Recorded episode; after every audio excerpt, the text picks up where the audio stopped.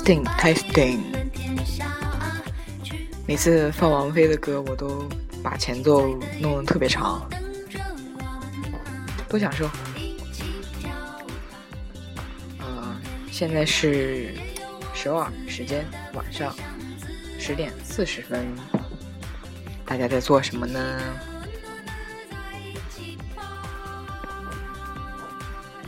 其实我最近想了很多话题。是都在整理中，然后今天就一时兴来想聊聊，就是之前去过的一些地方。啊，因为那些地方很好，然后去玩的时候碰到的一些人也特别让人怀念，然后我现在就是在看着照片，然后再去回忆那年去尼泊尔的一些经历吧，一些际遇，嗯，这是不应该用际遇来形容吧。下一首歌，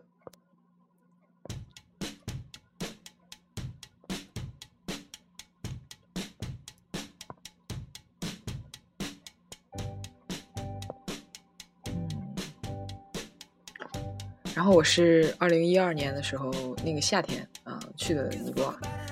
啊，当时的那个其实意图很不单纯啊，当时我是为了去印度。后坐着火车，先到了西藏，然后再准备从西藏，嗯，进印度，是这样的，嗯，然后就到那个，没没想到到拉萨的时候，坐了四十多个小时的火车，呃，还都是硬座啊。然后到拉萨以后，就太喜欢那里了，就有点不想走，嗯，不知道为什么啊，但是到最后还是办了签证去了尼泊尔。是从拉萨坐大巴，然后到了那个樟木口岸。大家去过的肯定都知道，坐了十一个小时的大巴到了樟木。然后我其实不是讲这个关于旅游的这方面，出行的这方面，我不想讲一些什么名，就是景点，还有一些像一个那个什么旅游节目一样，我不想这样说，因为大家从任何资料上去看的话。比我这里边讲的就全的很多很多，都不用我去啰嗦这些东西。我只是讲一些我个人当时的那些经历，因为这些经历对于每个人而言都是特别的，都是不能被复制的，所以我觉得这也是特别棒的一部分。然后我就今天要娓娓道来。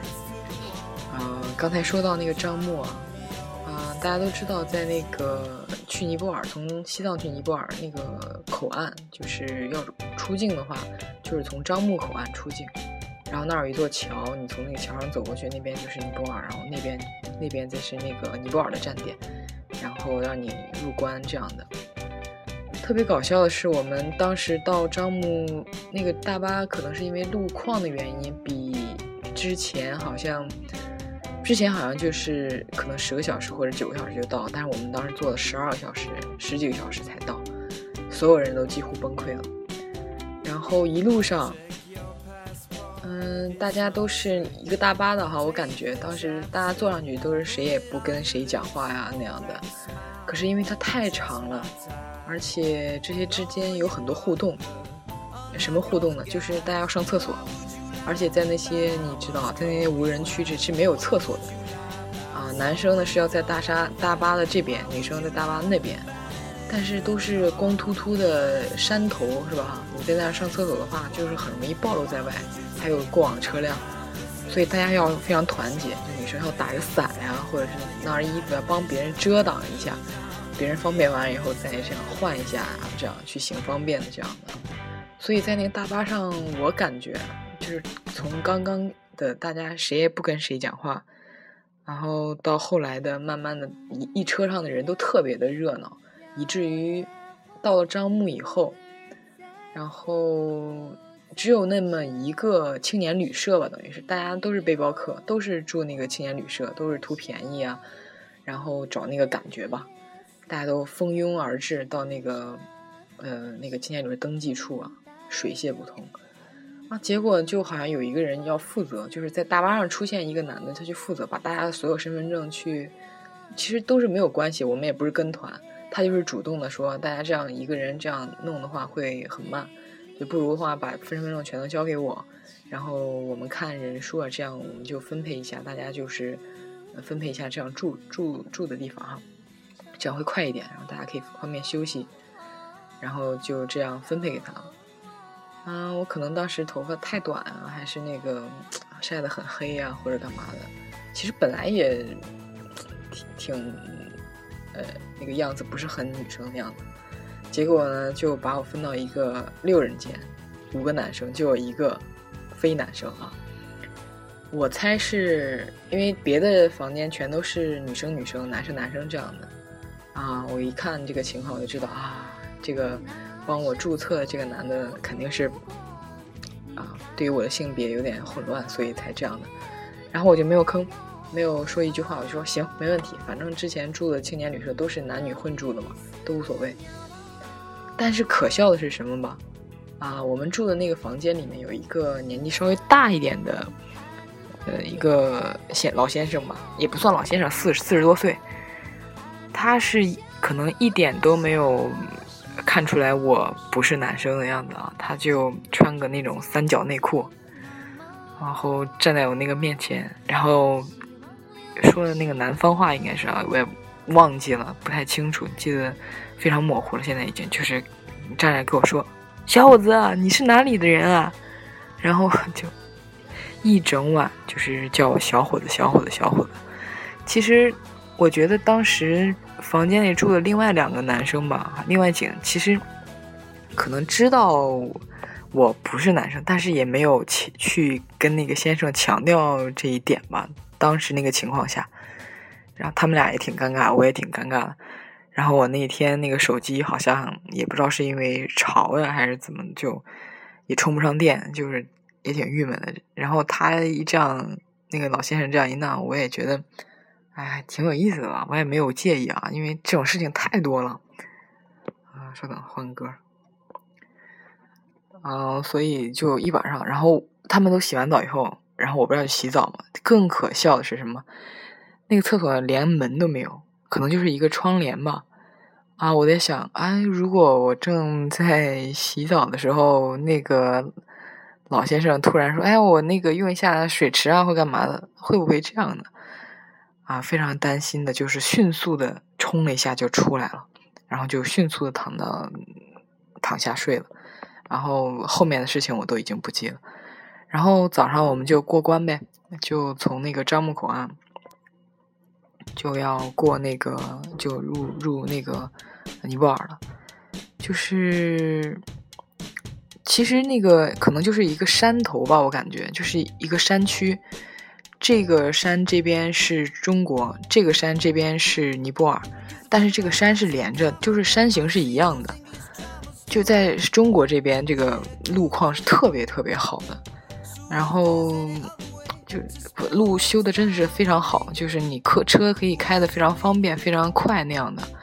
但是，一过尼泊尔这边，一百公里的路开了快七个小时，没有水泥，全是石子虽然我不知道现在会是什么样的啊，啊就是这样的。然后当时我们过完关以后有两种选择，一是拼车，就是坐那种吉普车，可能当时我们一车坐得有十个人吧，就是稍微大一点那种吉普。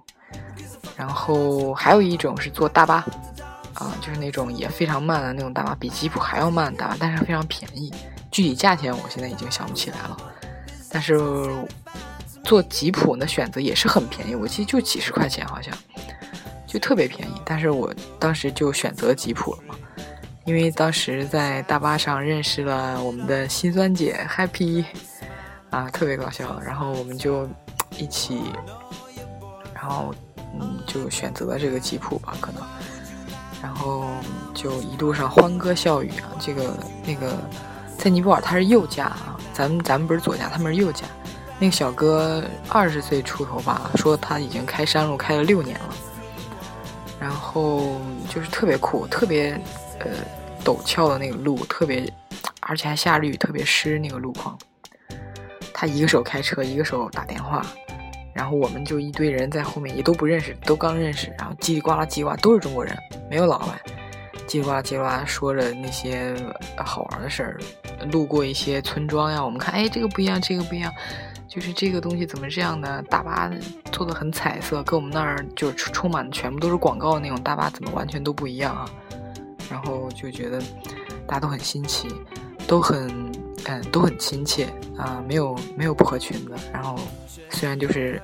随机组合的这样一个呃随机的一个团体吧，大家都特别配合，然后觉得特别开心。然后我感觉到了以后，我们住的都是那个，是哪哪个路来着？我现在都有点想不起来，就是背包客常住的那个路嘛，哈，啊，什么马？一会一会儿我查一下，我看一下。哎，现在就突然想不起来了。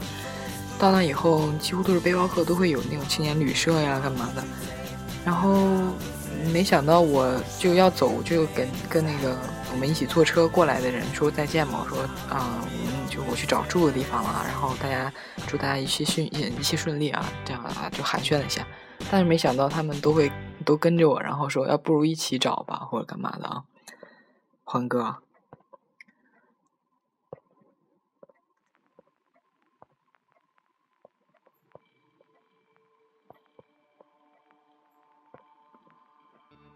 啊，然后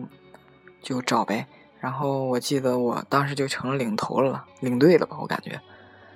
然后就一一家一家找，比较比较价钱，就非常在砍价。当时我记得我们应该是六个人吧。嗯，我找找我那个照片，嗯，迅速回忆一下当时的那个情景，应该是六个人，找了一间六人间。然后那个，哦。有一个男生，然后其他都是女生。然后我记得跟那些尼泊尔人砍价的时候，他们都啊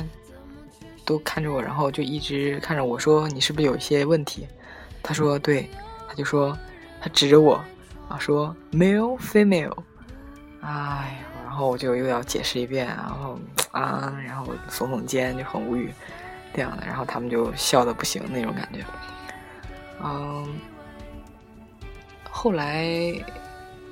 其实很多琐碎的事情，都是点点滴滴的这样，嗯，在脑子里，嗯，就是不成形的一些记忆啊，就是非常碎那种记忆。后来我记得，就是一堆人就非常刚到，一点都不累，特别兴奋，就到大街上去转呀，干嘛的。我当时记得我还找了一间特别破、特别脏的一个小店，就看起来特别脏的小店，吃了一个叫 Momo，他们的那种类似小包子一样的饺子。圆圆的，里面有肉的，有菜的，这样的特别便宜。然后撒一点那种咖喱吧，但是那种咖喱跟印度的还不一样，没有那么冲，没有那么难闻。嗯，我觉得还挺好吃的吧。但是当时我感觉有有些女生她们就会觉得很脏呀，或者是也不会很喜欢。然后反正都会有吧。啊，后来认识了一个，后来我因为要去印度嘛，就去就呃赶紧去那个印度大使馆办那个印度签证。然后我记得我反正挺辛苦的这个印度签证，啊，到最后其实也没有办下来。但是这个在不停的去印度大使馆的这些，嗯，这路上啊，这办这件事的过程中，又认识了很多嗯。朋友吧，以至于现在都已经变成人生中不能缺少的一些挚友了。然后在印度大使馆认识了一个韩国人，韩国大哥啊，现在也有联系。嗯，当时怎么认识呢？就是我坐在那里等，跟几个法国女的，然后在聊天，然后就看见一个男的和一个女的吧，应该是他妈妈，就是他妈妈，那个走路姿势我就感觉到肯定是韩国人。嗯，不知道是你让我告诉你怎么去判断这个人是不是韩国，我也不知道，但是就是凭感觉吧。可能因为我在这个环境里待的比较久，所以就很容易识别。啊，然后他过来一会儿，坐在那里，啊，过一会儿我就巧合吧，就过去给他讲话。啊，他就一看见我讲韩语，他就说啊，特别兴奋，他说我出来我都快就是要憋死了，因为大家都没有人讲韩语，碰到的韩国人又特别少，然后好不容易找到一个会韩语的，就就放不放过的那种感觉啊，以至于后来几天我们在一起的时间就特别多。然后认识这个大哥以后，我记得那个大哥也带我们去吃了一些他，因为他在那里已经很好几天了，他跟他妈妈一起去玩。到最后他妈妈呀，他把他妈妈送走以后，他又在那里又要去印度呀，又要去哪里？他要自己再继续进行下一阶段的旅程哈。然后先讲一下，就是跟这个大韩国大哥遇见的这个这几天的一些经历吧。然后他带我们去吃一些他之前去吃的东西，我我也带他去吃去吃一些，就是我们，哎，就我们之前吃过他没吃过的东西，就让大家有一种共享的共享美食的这种信息分享啊。嗯，然后啊，他又给我介绍了一个另外一个韩国女生啊，这个韩国女生就很忧伤，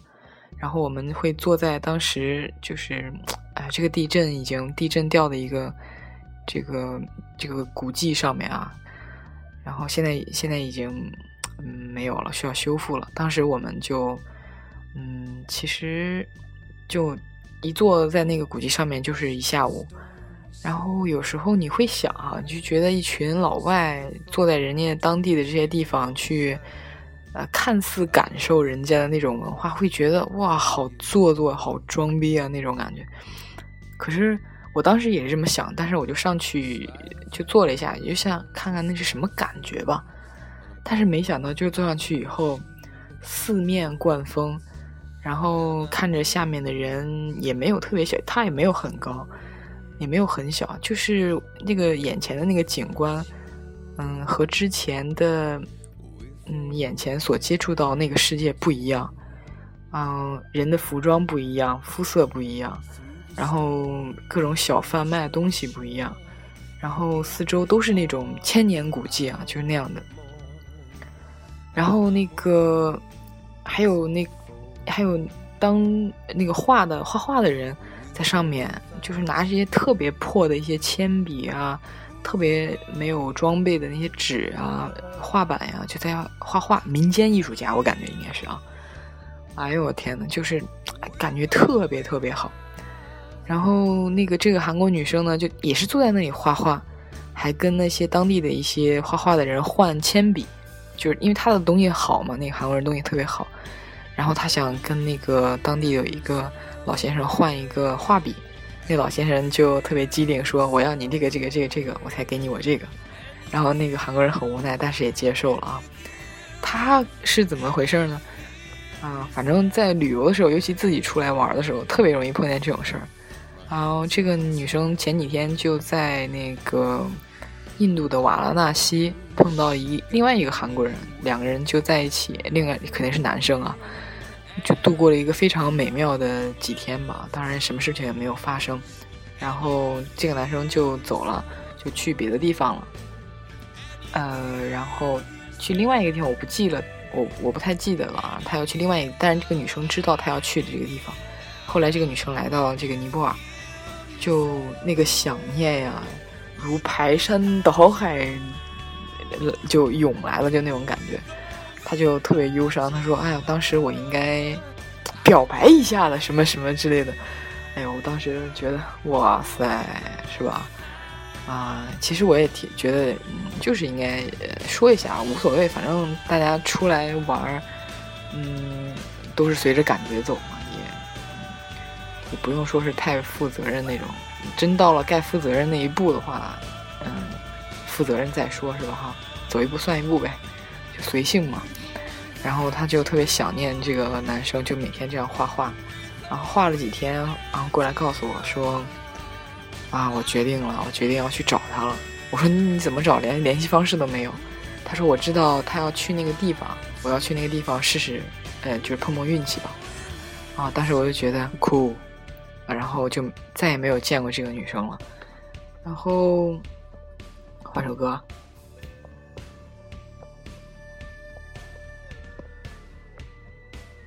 呃，就是说到跟这个韩国大哥吧，他是特别活泼的那种，嗯，反正不是特别韩国人的那种韩国人。具体怎么说呢？嗯，不好不好说啊。就是因为当时那个环境是我们都是中国人，都是遇见的全都是中国人，包括我认识的一帮，他认识的一帮都是中国人。到最后我认识的这一帮和他人那帮又混在一起，然后大家就特别搞笑的去尼泊尔吃当地的韩餐，韩国餐。嗯，那带那个大哥带着我们去的，啊，结果就把那个韩餐馆就跟包下来一样，大家就特别热闹，在里面，啊啊畅所欲言，然后这个和那个讲，那个和那个讲，就是随机的组合那样的哈，特别欢乐。结果后来好像我提议，我说不如我们买点酒回去喝吧，然后当时特别特别那个团结，我感觉哈。就大家就那个尼泊尔酒，我记得好像是啤酒六百毫升吧，六七百毫升，反正感觉挺多的，虽然不是很好喝。然后大家很多，当时多少人我已经记不清了。然后就记得买了很多很多啤酒，一路上每个人一人拿两瓶这样的。然后那个韩国大哥走在后面说：“哇，真的很羡慕你们中国，人一多就感觉特别壮大，这个队伍这么多酒。”一个人拿两瓶，也就觉得感觉，嗯，就是很容易就拿走了，就一点都不是事儿的那种感觉。他就特别羡慕我们这种人多的这种，呃，这种国家，啊，我是觉得挺独特的啊。结果我们就回去喝呗，然后当时喝了玩什么都已经想不起来，就只知道大家都喝的不行了。我后来还拍了一张照片，都是每个人趴在床上倒在地上那样的。结果其实那个韩国大哥的酒量也很一般嘛。为什么这样说呢？因为我当时问他，我说你喝怎么样？他就啊，完全没有事儿。结果第二天早上我醒来才发现，他把我的拖鞋穿穿走了，我才知道他喝的也挺大的啊。然后大家看这个标题，知道在警察局啊，就是为什么呢？就是我当时经历一次，嗯，非常独特，在尼泊尔警察局还有医院的经历。就是有一天晚上我们在外面逛，然后我记得和心酸姐。然后亮亮还有，嗯，不是，啊，还有还有韩国大哥，反正总之我们四个人吧，嗯，然后就准备回去了。突然前面有一堆人，就是围观，就是群像群架一样那种感觉，声音特别大，推推着那种像打群架一样。然后我想，哎呀，不能不能在此地不宜久留呀，赶紧走，赶紧走。结果就新三姐在我前面，Happy 在我前面啊，新三姐名字叫 Happy 啊，她在我前面走，她好像要去看一眼，我我也忘记这个动动作。然后我就刚准备拉一下的时候，就从前面飞过来一个砖头呀，就是咱们正常的板砖的，我感觉有四分之一吧，虽然想象着不大，但是砸到了我的头上啊，就从远处飞来，非常劲儿的砸到了我的前额上。嗯虽然不是一整块板砖，但是，嗯，想象也是不能想象的，我感觉。然后我的眼睛就被砸飞了，啊，我不知道我是不是叫了一声还是怎么了，就心酸姐过来就回头了，然后看了我一下，然后她也知道我被砖头砸了，然后迅速的有很多人就过围了过来，然后她把我眼睛拾给我以后。你知道我的第一反应是什么？大家，嗯，就是把手机递给心酸姐，告诉她，快帮我拍一张照片。哦，当时也是，我其实反应还挺快的啊。我当时第一是觉得这个得得赶紧拍一下，我不知道下面会发生什么。第二是我也觉得挺有意思，因为我当时那一刻没有感觉到任何东西，没有感觉到这个危险性的存在啊。然后总之是这样。结果我我我当时没有拿照片去拍我，因为他那个打了一个很大的包，但是他不是一下子起来，他是慢慢慢慢的起来的，他那个嗯非常紫青的那种包嘛。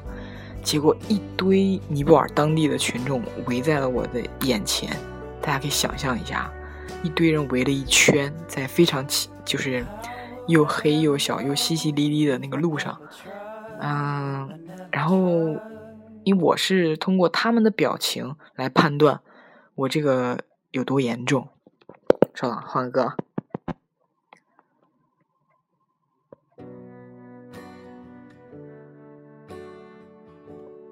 又是一个，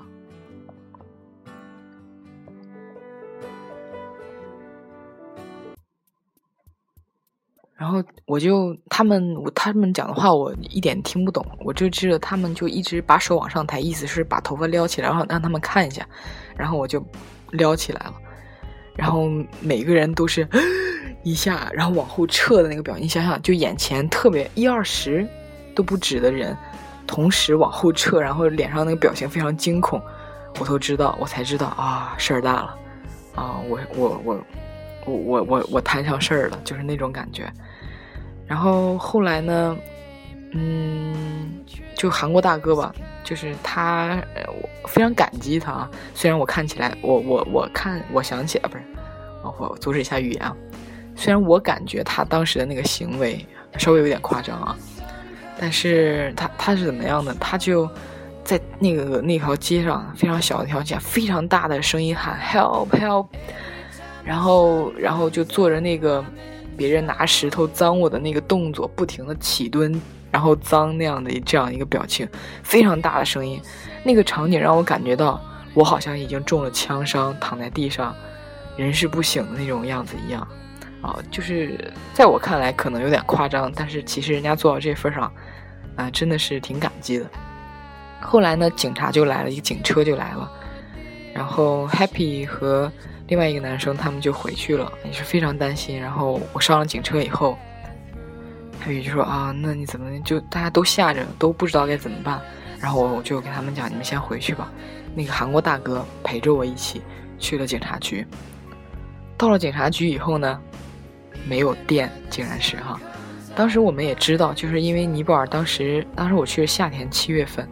他们是有一天是有二到十二小时是没有电的。为什么呢？他们要把电省下来卖给印度。我是我听的版本是这样的啊。然后警察局都没有电，点着蜡烛，特别乱，里面就感觉好多那种刚被抓回来的。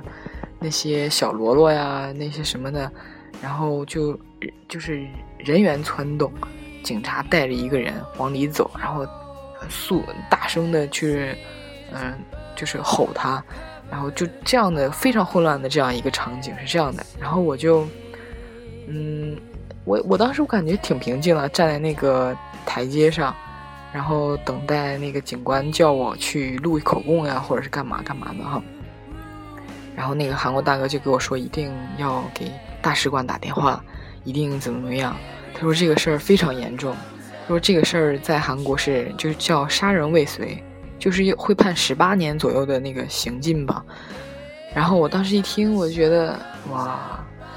哇这种事儿在中国可能啊就不算事儿吧。虽然大家会想到人权或者这一类的东西。可是我都没有会往那个杀人未遂方面去想，我会觉得，可能有时候一个人的生命不存在的时候都没有，就是一个人的生命就死掉了以后啊，这个人死掉了以后都不一定会有人管。我是我竟然都是这种悲观的，或者说是就对自己的这个国家 体制这么不看好，当时是这样的一个状态，然后我就给他讲了一些在中国呀。或是什么那些法律的那些，就当当时我所知道那个范围，我给他讲了一遍，然后他就嗯也会想了一下，但是还会给我说，嗯，如果那个警察来找你问话的时候，就一定要告诉他们，我一定你们一定要严肃对待这件事，不然我就会向那个大使馆打电话，一直这样要求。我我现在想想，我当时后来又想了想，我就觉得这个大哥说的对。啊，因为你觉得你自己没事儿，但是你确实是被伤害了，你确实是被无辜的伤害了，所以你去，你要是维护自己的这个权利嘛，不管他会不会有一个这样的结果，你都要去争取，对吧？然后我觉得，呃，也对，因为当时可能太年轻了，或者说没有那么多那个后顾之忧，或者说是没有想的那么全面。嗯，然后就当时那一晚的事，我后来我就不太记了，就回去了。第二天反正是又要去警察局吧，又去了一趟。然后因为是白天，所以也不用蜡烛，也不知道他有没有电，也无所谓。我就那个跟那个大哥进了一个当时他们那个挺高级的一个办公室，然后那个警官就非常诚恳，非常态度特别好，说请您，请你们等一下啊。然后他就出去了。结果就跟那个大哥我说：“哥，快。”帮我拍几张照片，他坐在人家办公室拿着国旗那样的。他说这样合适吗？我说怎么不合适？我说这种机会多难得呀，对不对？然后就拍了很多。哦，对对对，那个想想起来前一晚上，就我们从警察局出来以后，那警察又把我们开着警车把我送到医院，然后说要检查一下。我说行，检查一下可以没问题。结果他说你要做那个 police case。就是警察案子，警察那种要盖个警察那种章，就是说这个是这个这个医院的这个我这个接受的这个治疗是属于警察方面的这个东西。他为什么要接查这个呢？他说这个很快不用等，嗯，但是好像要我我多付了有五十块钱人民币的那个费用吧，可能是这样的，嗯，然后是这样的，然后我说那也行，然后就付了。结果其实也就没什么，就让我躺在床上，然后拿一些冰块扶着我那个额前额，然后我就跟那大哥一直陪着我啊，然后韩国大哥一直陪着我，我就那个大哥特别沉重，特别特别沉重，然后就他就没有想象过会发生这种事，或去外面玩会到一个医院里面，他会觉得这样，然后我就一直给他解，一直给他讲，哎呀放松啊，放轻松啊，take easy 啊什么之类的。后来我就把手机又撂给他，我说快拍照。然后后来以后他好像慢慢也那个啥了，还拍了照，呃，传到什么 Facebook 上面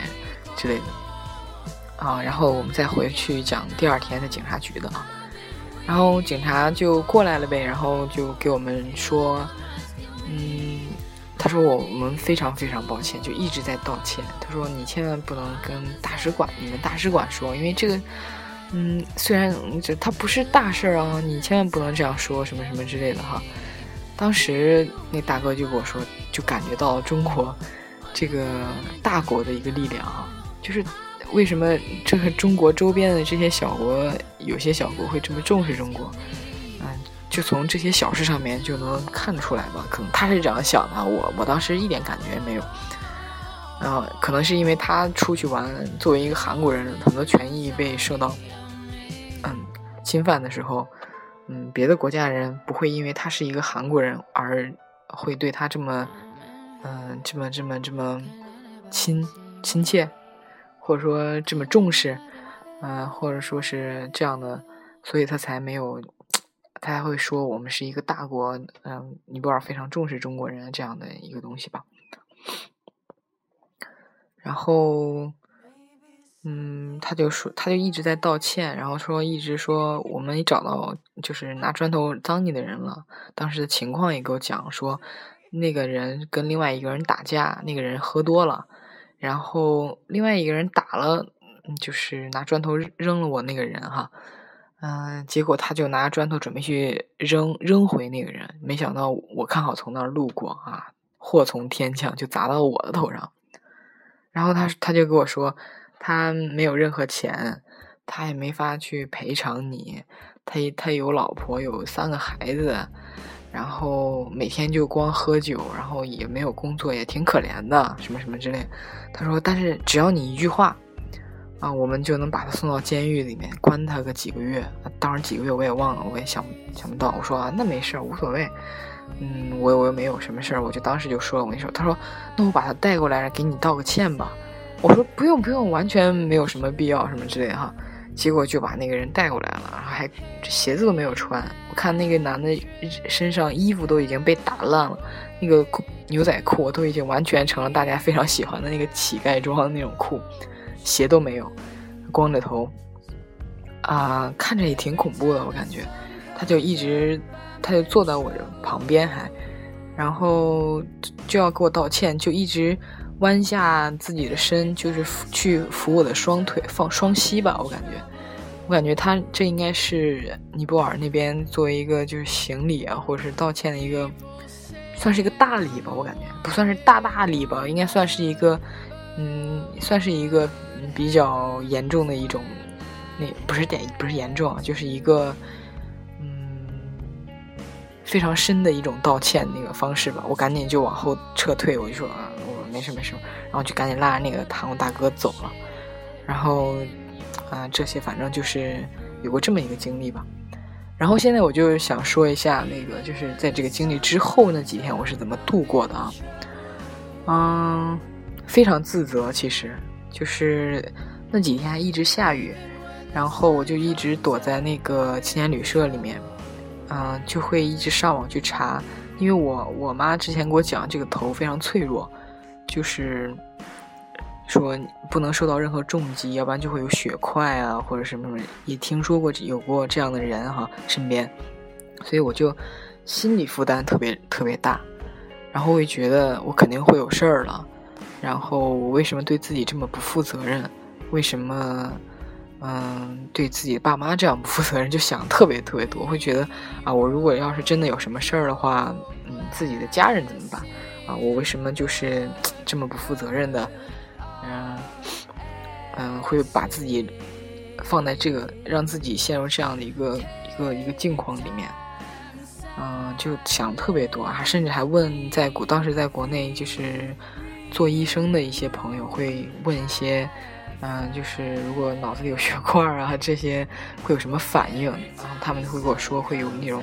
胸闷啊，会有恶心的感觉啊，就是这样的话就是比较严重了，会赶紧要去做个 CT 啊，看看脑子里面有没有这些东西哈。啊，然后我就突然感觉到，我就好像就特别胸闷，然后又恶心，就完全照着他们说的那种感觉来哈。然后又过了一晚上，我记得。啊，其实我调整也挺快的，也没有很久，但是其实也很久，我感觉两两三天吧，就一直待在那个两一直待着，然后也不怎么出去啊或者干嘛的，就非常阴暗的一个小屋子里啊。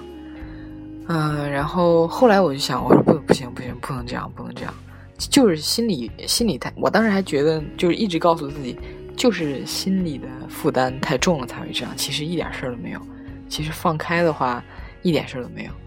啊，然后就怎么样，然后就立马出门了，然后就去吃各种好吃的，然后见各种各样的人，然后逛各种各样的东西，然后过了一段时间，也其实第二天就觉得浑身就神清气爽，一点事儿都没有，啊，就是自己吓自己，其实，然后，然后，嗯，我看看啊。放歌啊，然后后来又遇到了我现在的算是嗯挚友吧，也不算挚友，反正就是挺有挺志同道合的一个朋友啊。然后靓仔，哎呀，嗯，然后两个吃货呀，这样的一个感觉啊，嗯。后来呢，反正嗯，我们都一起去吃一些好吃的呀，坐在路边，就是吃一个煮的那种方便面加汤，都会觉得好幸福，也会觉得哇，这个太满足了那样的那样的一个嗯那个状态吧。当时嗯，心酸姐也走了，然后各种认识人也都走了啊，我也没有，我就一直特别。专心的在等我的印度签证，结果也都没有出来，我的时间也没有了，嗯，然后也没有去任何什么博卡拉呀什么这样的地方，我就是就是在家的满都待了十几天，特别特别满足惬意，然后又惊险的嗯十几天吧，嗯，当时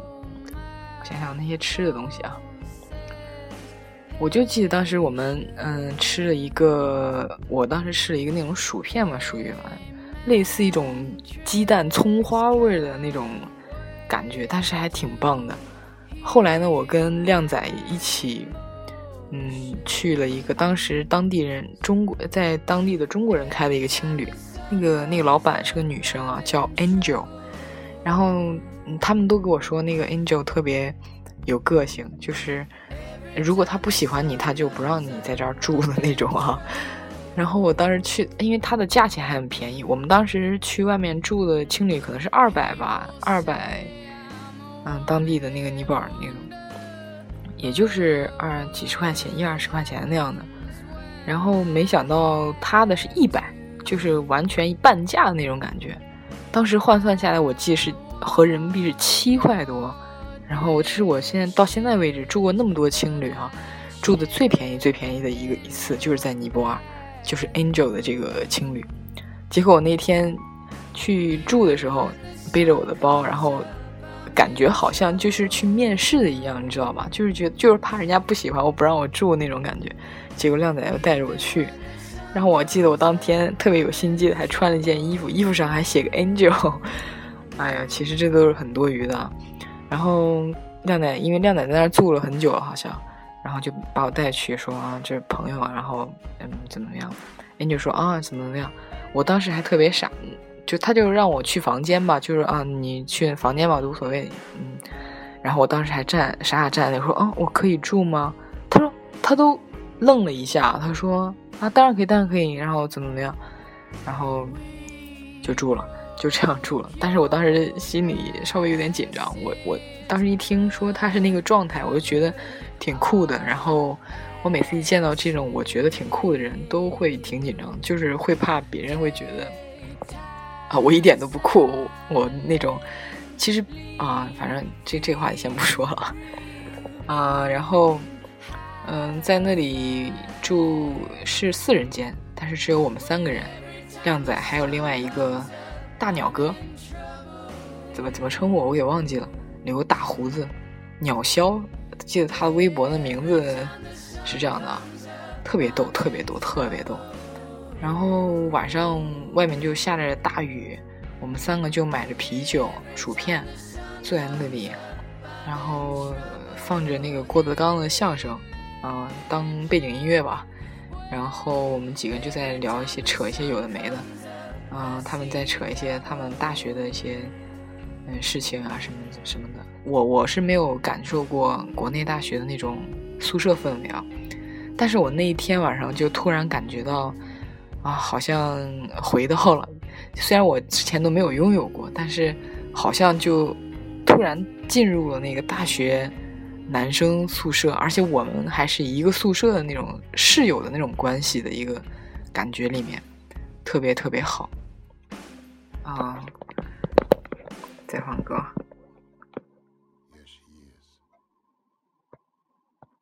再个王菲的吧。然后再稍微说几句，我就收口了。嗯，我记得很让我感动的有两件事吧。然后其实挺多，但是我现在想，就是我记得当时我要我，因为我我我决定我不再等那个印度签证了，所以我决定我要走哈。然后当时我记得我订的是早晨四点的车回拉萨。嗯，早上我就醒了以后。嗯，靓仔在那边，然后就也就马上醒了，背着外面下的特别大的雨。我说你怎么也醒了？他说要去送你啊，然后什么啊，其实挺感动的。虽然这件事我都没有跟他讲过，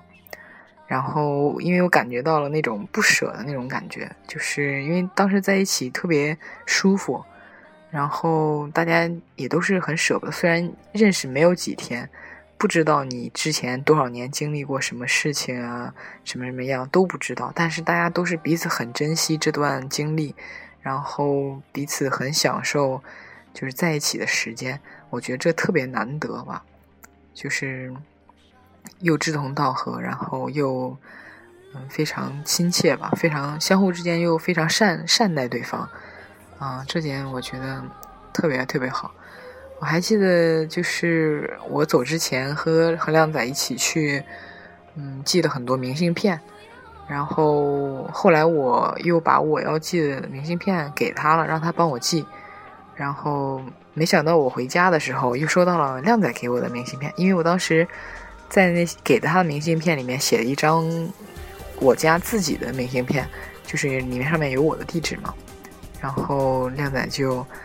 嗯借着这个地址给了给我也寄了一张明信片，就是在我走之后，然后我特别特别的感动，嗯，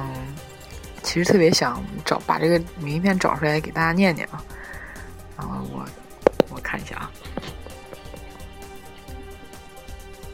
大家先听一会儿王菲的声音。